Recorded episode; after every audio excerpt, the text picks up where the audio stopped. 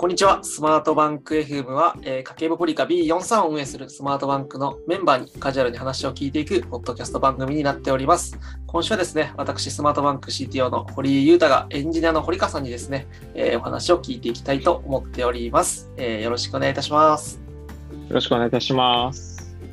堀川さん、今日、はい、あの、よろしくお願いいたします。あの、いろいろ堀川さんについてちょっと掘り下げてはい、ご質問していければなというふうに思っています。えー、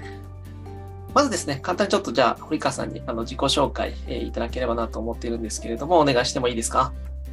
はい。スマートバンクで、えっと、サーバーサイドエンジニアとして働いている、えっと、堀川と申します。えっと、これまでの、まあ、略歴的なところなんですけど、社会人のとしての一番最初のキャリアは、あの、すげえ昔懐かしい、あの、ガラケーの 公式携帯サイト、あの、着歌とか、着歌フルとかのサイトをやってる会社に入って、まあ、そこで、まあ、いわゆるディレクター的なことをして、まあ、そこでは、あの、内部社内の内部調整とかの仕事をしてましたと。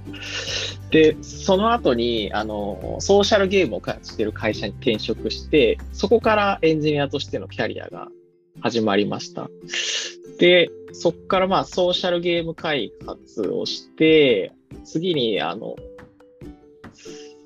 クラウドソーシングのプラットフォームの開発とかやって、あとはなんか、あの結構大きめの会社で開発基盤のかあの開発とかやって、あとは仮想通貨の取引所のなんか管理画面とかやったりとか、あとライブ配信アプリのサービスの開発やったりとかして、えっと、で、次にあの、まあ、スマートバンクの1個前の会社になるんですけど、あの、フィンテックの会社で、あの、ビザの決済システムとか、あとはなんか送金のサービスとかを作って、で、あの、スマートバンクに入社するっていう流れですね。なるほど、ありがとうございます。弊社で、あれですか、何社目になるんですか ?5 社、5社目ぐらいですかね？6社目ぐらいですね。なんで結構いろんな会社行ってますね。なるほど。自分はちょっと初めて知ったんです最初、ディレクターで、なんかそのガラケーの、いわゆるディレクション業務とかもやってたのがキャリアの出発点みたいな感じだったんですか？そうですね。最初は全然エンジニアでもなんでもなかったです。で、あディレはい。ディレクションしながら、なんか自分の業務が楽になるように、ちょっとなんかこう、プログラミングとか覚えて、こそこそ自分だけが使うツールとかを作ってたんですよね。それがなんかプログラミングの入り口です。はい。あ、めちゃくちゃいいですね。そこからもっと、あの、開発して、ちょっとツール作ってみたりとか、業務効率上げていこうみたいなところがあって、エンジニアに徐々にキャリアチェンジされていったみたいなところなんですかね。そうですね。でなんで途中からは、なんかディレクションっていうよりは、なんか社内ツールを作る人みたいになって、なんか、あ、なんかプログラミングできるんだみたいなのが見つかってなんか社内ツール作ってって言われて、それがなんかどんどん仕事になってって、まあ、どうせだったら、なんか普通に エンジニアとして、だったら働こうかなみたいなふうに思って、エンジニアになったって感じです。むちゃくちゃ、むちゃくちゃいい話ですね、でもそれも。なるほど。会社からもちょっと求められてきて、徐々に仕事も それそっちの方に移っていったって形なんですね。そうそうですね。はい。プログラミング自体は、じゃあ、あの本当にまあ、会社で学びながらこう身につけていかれたみたいなところが中心なんですかね。そそうですね。なんで完全に、はい、会社、社会人になってから覚えたって感じですね。なるほど。ありがとうございます。結構、キャリアの中でも、あの、いくつかの会社さんで、なんか本当いろんなシステム作られてきたかなと思うんですけど、なんか思い出深い開発とかってなんかどんなのがあったりします？思い出深い開発は、やっぱそうですね、前職で、その、一からなんかビザの決済システム、ビザと直接つないで、あの、決済の仕組みを作るっていうところをやったんですけど、まあ、それがやっぱ一番思い出深いですね。あ、なるほど。実際のその今のまあ、弊社の事業でもちょっと近しいような開発かなと思うんですけど、やっぱりあんまりなんか普通のウェブエンジニアと経験しないような開発 ができたみたいなところが大きいですかね。そうですね、まさにおっしゃる通りで、なんか普通のやっぱウェブシステムとはやっぱ全然違うので、やっぱすごく新鮮でしたし、なんかその、ビザのシステム周りのキャッチアップとかも、なんかすごいなんか英語の膨大な量の英語の PDF をなんか読み漁って、こう、キャッチアップしていくみたいな経験も結構やっぱ初めてだったんで、まあすごい全てが新鮮で割と楽しかった記憶がありますね。なるほど。いや、でもその気持ち、自分もめちゃくちゃ分かって、まあ、あの、同じような開発経験、あの、私もあるんですけれど、やっぱりなんかこう、ウェブアプリとか、なんかその API 作るとかずっとや私もやってきたんですけど、なんかこう、日々使ってるそのカードの裏側の仕組みってどんななってるんだろうってそもそも知らなかったですし、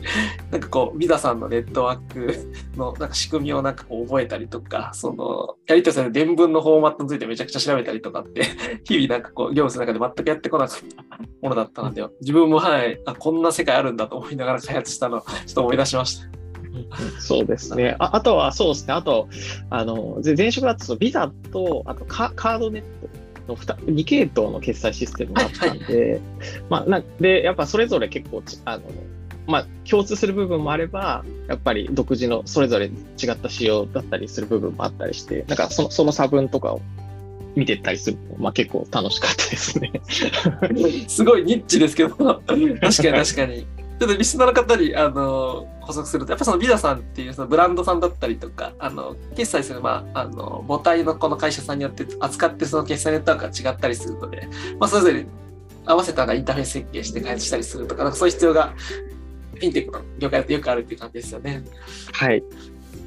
いや、面白いです。ありがとうございます。なんか、あの、お仕事はそういったこうエンジニアの仕事を中心に、まあ今もあの実際こうトライされてるかなと思うんですけど、なんかプライベートな部分だと、なんかご趣味とか、なんかこう土日どう過ごしてるとか、なんかそういうところはなんかどんな感じなんですか、そうですね。趣味は、まあ割とよくある、あの、本読んだりとか、ゲームしたりとか、映画見たりみたいなのはよくやると、まあ、あと、もうちょっとアクティブな趣味だと、まあ、週1ぐらいで、まあ、キックボクシングのジム行って体を動かすみたいなことはしてますね。で、土日の過ごし方で言うと、まあ、私、あの、子供が3人いたりするんで、まあ、子供の面倒を見たり、まあ、子供と一緒に遊び行ったりとか、あと、あの、一人サッカーやってる子がいたりするんで、まあ、そのサッ,、サッカーやってる子供のなんか試合見に行ったりとか、なんか練習みたい見見に行ったりみたいなことでも大体時間が終わりますね、土日は。なるほど。お子さんやっぱりいらっしゃると、あの、土日、お子さんのその習い事だったりとか、お付き合いされたりとかってやっぱありますもんね、確かに。はい。結構、あの、ワークライフバランスとかはあの意識されて働かれてるところとかあったりされるんですかね？あそうですね。結構最近は本当意識するようにしてあのどっちの時間もちゃんと取れるように。まあまあ特にあの家庭の方とかですかね、まあ、仕事しつつも、まあ、ちゃんと子どもたちと、まあ、コミュニケーション取れる時間は確保なるべくしたいなと思ってるんで、あ、そこはちょっと意識して働いてたりはしますね。あめちゃくちゃいいお父さんじゃないですか、もう。いやいやいや。はい、なるほど。ご自宅とかはもう、あの、仕事部屋が、まあ自分、まあ家の中にあって、そこで仕事されてっていう感じですそうですね。一応、なんか仕事部屋になってる部屋はあるんですけど、なんか、もともとその子供部屋として用意した部屋を、まあ、今自分が使ってるっていう感じなので、まあ、ゆくゆくは なくなってしまう感じなんです なるほど。はい。ちょっとお子さんに取られてしまうかもしれないけど。そうですね。わかりました。ありがとうございます。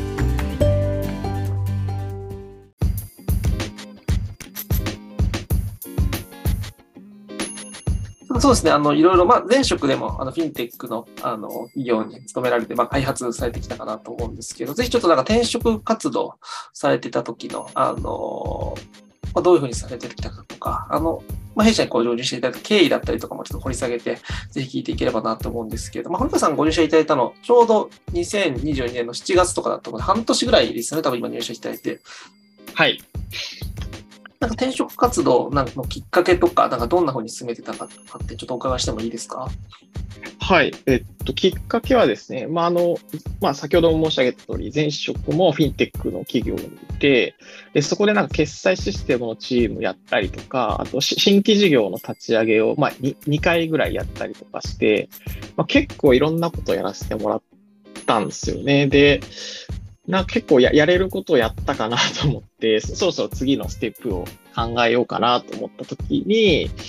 まあ、あのたたまたまその、そうですね、今、あの入社しあの社員として一緒に働いてる人が、あの昔一緒にあの別の会社で働いてたこともあって、転職しようかなってタイミングでちょっと声かけてもらって、あの、ちょ面接とかを受け始めたっていうのが結構きっかけですね。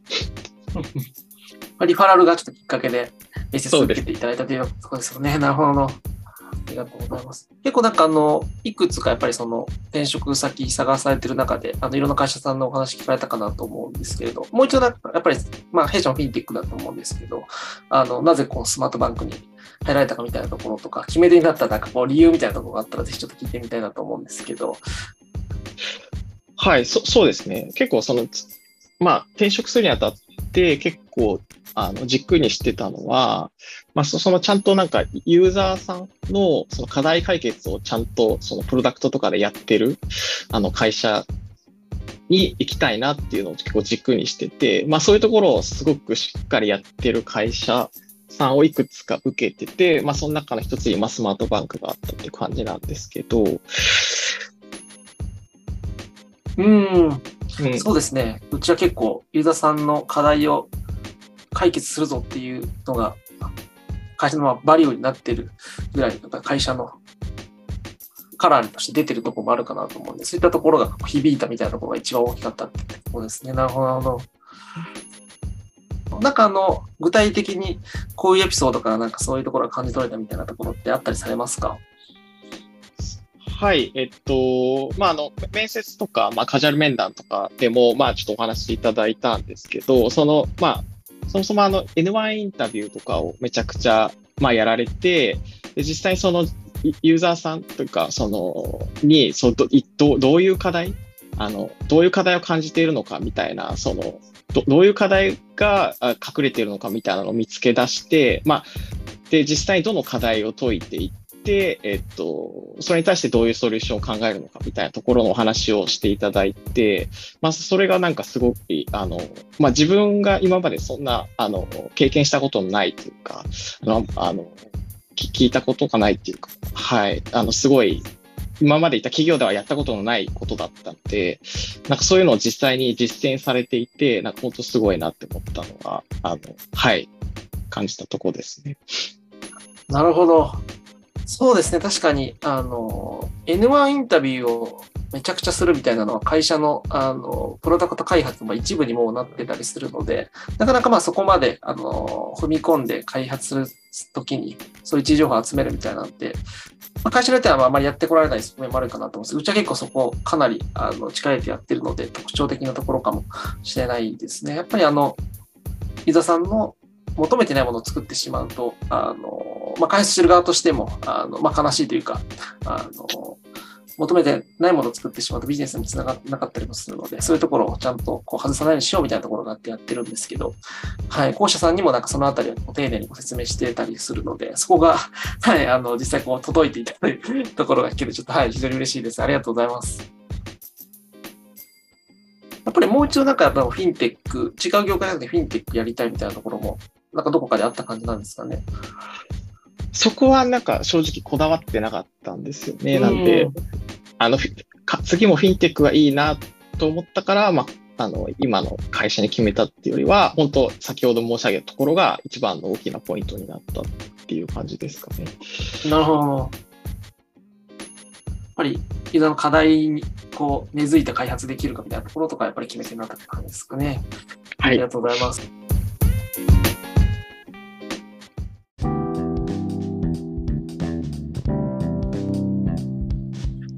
際なんかまあ入って今、まあ、ちょうどまあ半年ちょっとぐらいだったかなと思うんですけど、まあ、会社の雰囲気だったりとか、まあ、いろんな企業で開発されてきて、あの、スマートフォンが特徴的だなと思うところとかあったら、ぜひちょっと聞かせてほしいなと思うんですけど、なんか実際ちょっと入ってみて、感想みたいなところってなんかちょっと聞いてもいいですか？最初に思ったのは、なんか本当、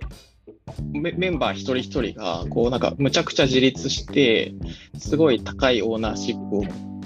なんか動い動いてる、動いて働いてらっしゃるなっていうのが最初のちょ率直な感想ですね。なるほど。はい。結構やっぱり個人個人があの自律的に動いてて、あの、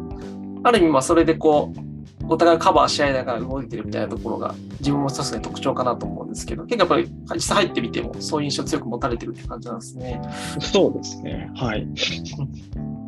なるほど。そうですね。なんかスタートアップだと、あの結構堀川さん入っていた時も、あの多分社員がまだ20人いかないぐらいですかね。なんかそれぐらいの規模だったと思うので、まだまだこう、チームでこうプロジェクト回しながら こぼれてるボールを見つけたら誰かが拾ってやるみたいな ところとか、あの全員でやってた時代かなと思うんですけど、なんかそういうところちょっと見ていただいたのかなという気はしますね。なんか、あの、会社のバリューでこういくつかあると思うんですけれど、まあ、あのコーポレサイトとかにも載ってるあのスーパーオーナーシップだったりとか、神経 N1 だったりとか、B オープンといったようなコアバリューがあるんですけど、この中でちょっと気に入ってるものとかって、これがその中にあったりします？かそれやっぱスーパーオーナーシップですかね。スーパーオーナーシップ。やっぱりなんかこう、スタンプとかでもめちゃくちゃ会社でなんかスーパーオーナーシップ発揮してる人にこうスタンプつけがちかなと思うんですけど、やっぱり結構スーパーオーナーシップ、社内でも浸透してるなって自分も思いますし、なんか堀川さんも実際こうスタンプつけられたこととか あるかなと思うんですけど、やっぱりそこがやっぱり一番大きいって感じですそそうですね、なんかやっぱそのスーパーオーナーシップも、なんかこう、まあもちろんここを割りたいっていう思いから出てると思うんですけどどっちかっていうとなんかもうすでにそういうなんか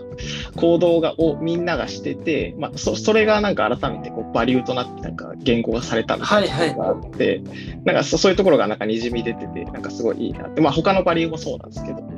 はい、そそこら辺はすごいいいなって思ってますね。あありがとうございます。そうですね。やっぱり実際なんかバリュー、あごめんなさい、ちょっと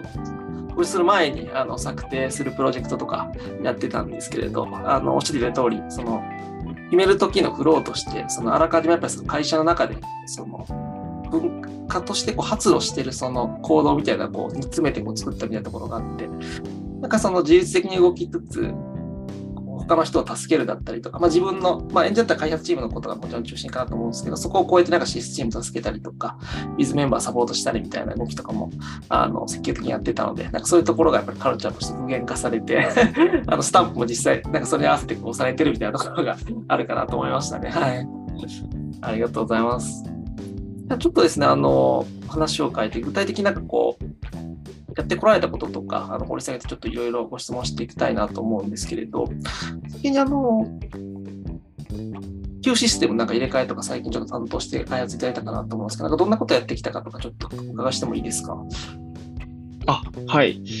えー、っと、えー、まあ、弊社はあの Ruby on Rails を結構あのメインで使ってると思うんですけど、はい、あの Ruby on Rails ってあのアクティブジョブっていう、まあ、非同期処理の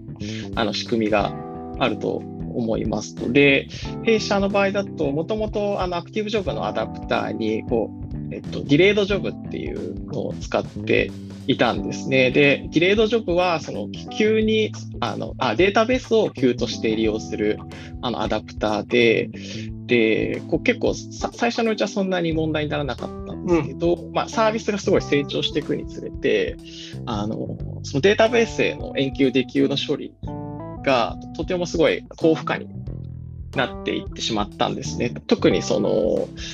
大量のそのジョブをあの裁くような処理とかがあってそそのような処理の時に、まあ、顕著にそのデータベースの負荷が高くなるっていうような問題があって、まあのまあ、ちょっとそこら辺があのデータベース入れ替えのあデータベース入れ替えじゃなくてアクティブジョブのアダプター入れ替えのあのきっかけになってりましたと。で、自分がその入れ替えを担当したんですけど、まあ、最初に、あの、まあ、入れ替えるにあたって次のアダプター何するっていう技術選定から、えっ、ー、と、技術選定して、実際に入れ替えて、まあ、リリースするっていう一連のところを、まあ、あの担当しましたっていう感じですね。はい。プロジェクト的には2ヶ月ぐらいですか ?3 ヶ月ぐらいでしたね。2、3ヶ月やってましたね。うん、はい。やっぱり今までの仕組みで問題なかったけど、やはり サービスがどんどん進化していって、通知も弊社結構ヘビーにあの送ったりしてるので、そこがちょっとボトルネックになってきたのを解消いただいたっていう感じかなと思うんですけど、うん、最初にこう、あの、技術設定のところから、あとはこう、こう変えますみたいなところとかの、あの、チームメンバーへのこうフィードバックとかもすごい丁寧にやっていただいて、すごいあの、ありがたかったかなと思いつつ、実際今バリバリ、あの、開発したりで実装されたものがちょっと動いてるので 早くもこう成果出していただいたなっていうところがあって、すごい嬉しかったです、確かに。そうですね、結構自分も技術選定の時に、まあ、あのまあ、最終的にそのあの SKS を利用することにはなったんですけど、はい、あの技術選定のタイミングであのサイドキックか SKS かであの、まあみ、みんなで議論して決めたと思うんですけど、まあ、その議論の時とかもなんかものすごいあの、まあ、自分がある程度その叩き台みたいなのを作って議論はしたんですけどなんかめちゃくちゃあの他のメンバーからもいろんな意見をもらってあのすごい参考になったしなんかすごい建設的に議論できてめちゃくちゃ良かったなっていう思い出がありますね。なるほど。いいですね。確かになんかあの、叩き台をちょっと堀川さんが作ってやれたときに、あのこういう観点もあのあるんじゃないですかとか、逆にこう SKS 使ったことないメンバーからしたら、なんかこう、どういうところがこう優れてるのかとか、あの堀川さん質問して、そこを解消して、あ、これできそうですね、みたいなこういう形成がうまく進んだのはすごい私も覚えてますね。でこうまだこの規模なので、全員でこう技術課題取り上げて話しながら決めれるみたいなところもスタートアップのスピード感があっていいところかなと思ったりしていて、まさになんかそういうのも垣間見えたプロジェクトだったなっていうふうにちょっと思い出しました。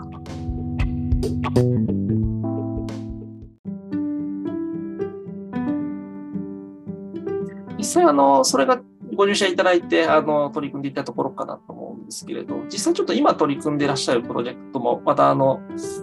フィンテックらしいあの開発してる部分かなと思うんですけれど、今やってるその開発もどんなところなのか、軽くちょっとご紹介いただいてもいいですか？はい。えっと、今やってるのは、まあ、新しい、その、まあ、金融ライセンスの取得に向けた開発をやっていますと。で、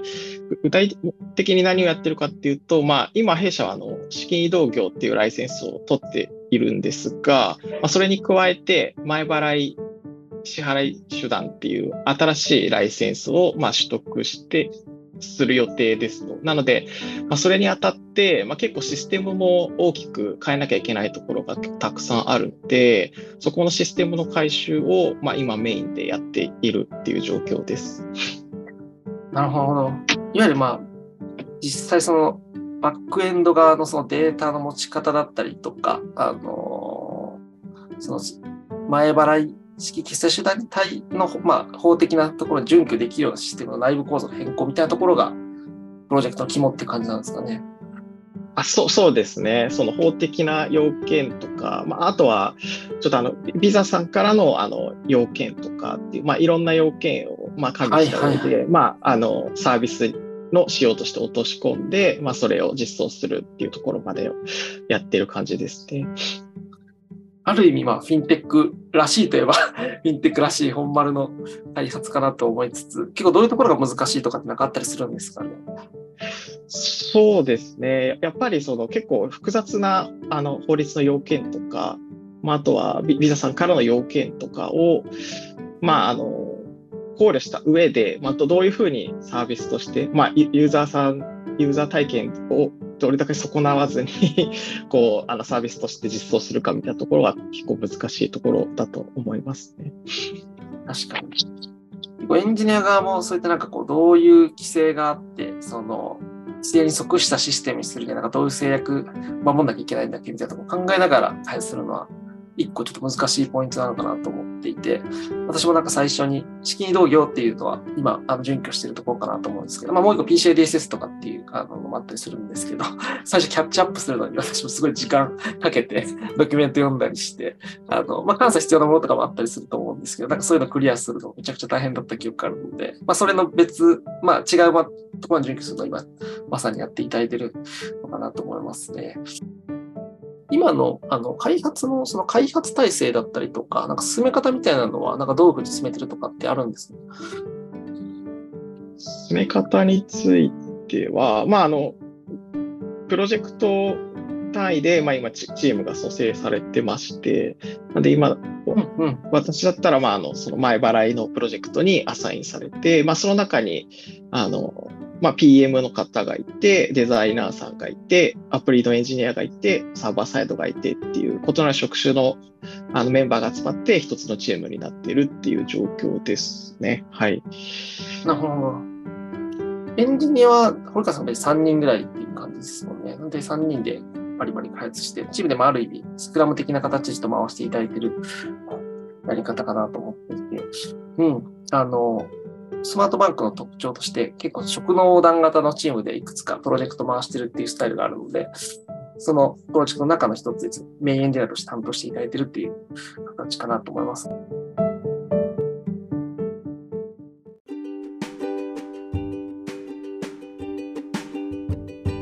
半年入社してみて、いろんな開発、あの、お願いしてると思うんですけれど、まあ、いくつかのこうシステムコンポーネントの開発してきて、会社の雰囲気とかも分かってきて、なんか今後こういうとこやっていきたいなとか、チャレンジしていきたいなみたいな、なんか法的なところがあったら、あの最後ぜひちょっと聞かせていただきたいんですけど、なんかそういうとそういうとこありますかね？そうですね。なんか、まあ、入社してから、えっと、そ、そこまでまだそんなに決済周りのシステムて、あの、まあ、あの、開発できてないので、まあ、今後そ、そういう何か新しい決済システムの機能開発とかがあれば、なんかその辺は、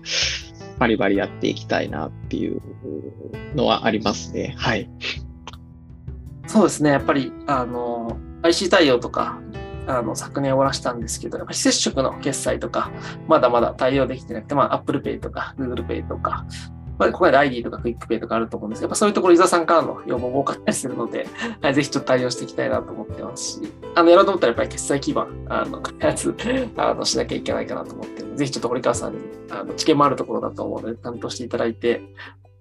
伊沢さんにこう貸し届ける日が近くなればいいなというふうに思ってます。はい。それでは、はい。ちょっといろいろ、あの、お話聞かせていただいて、あの、ゲストの演者の堀川さんから、えー、入社の経緯だったりですとか、えー、今やっている業務の話を中心に、あの、お話お伺いしました。えー、今回ですね、このあたりちょっと終わらせていただきたいなと思っています。えー、堀川さん、あの、いろいろインタビュー、あの、ご協力いただいてありがとうございました。ありがとうございました。